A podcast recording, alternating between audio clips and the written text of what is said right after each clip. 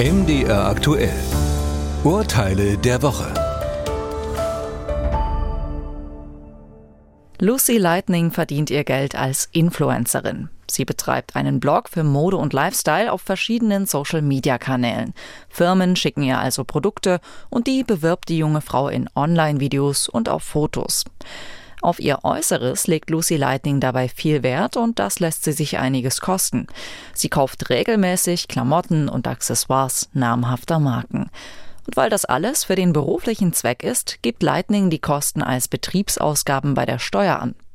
Das Finanzamt lehnt eine entsprechende Vergünstigung ab, mit der Begründung, sämtliche Gegenstände könnten durch die Steuerpflichtige auch privat genutzt werden. Der Fall landet vor dem niedersächsischen Finanzgericht, wo ähnlich argumentiert wird.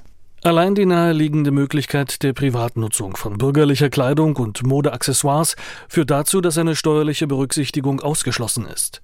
Auch handelt es sich bei den von der Klägerin erworbenen Gegenständen nicht um typische Berufskleidung, die nach ihrer Beschaffenheit objektiv nahezu ausschließlich für die berufliche Nutzung bestimmt ist. Die Influencerin kann die Ausgaben für Mode und Accessoires also nicht steuerlich geltend machen.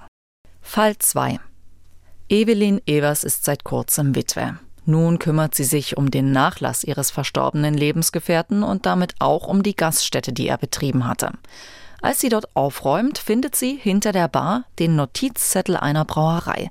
Auf dem ist neben einem Datum und der Unterschrift ihres Partners vermerkt, Frau Evers solle einmal alles erben.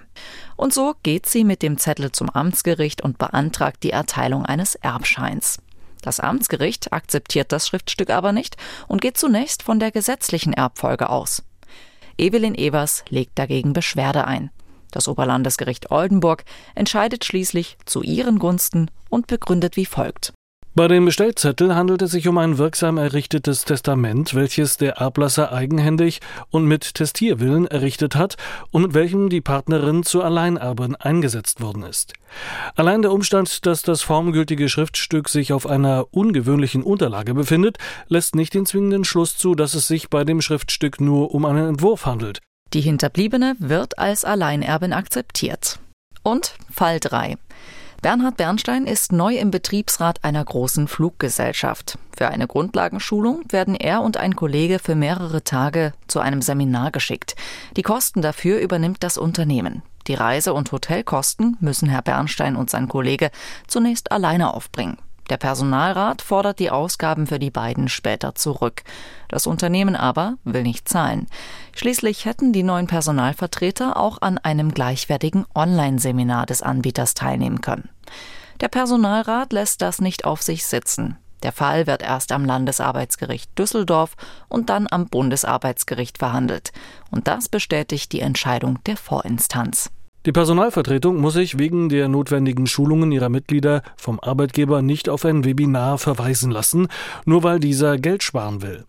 Die Personalvertretung hat bei der Auswahl der Schulungen einen gewissen Spielraum. Dieser umfasst auch die Wahl des Formats, selbst wenn eines in Präsenz regelmäßig teurer ist als ein Webinar.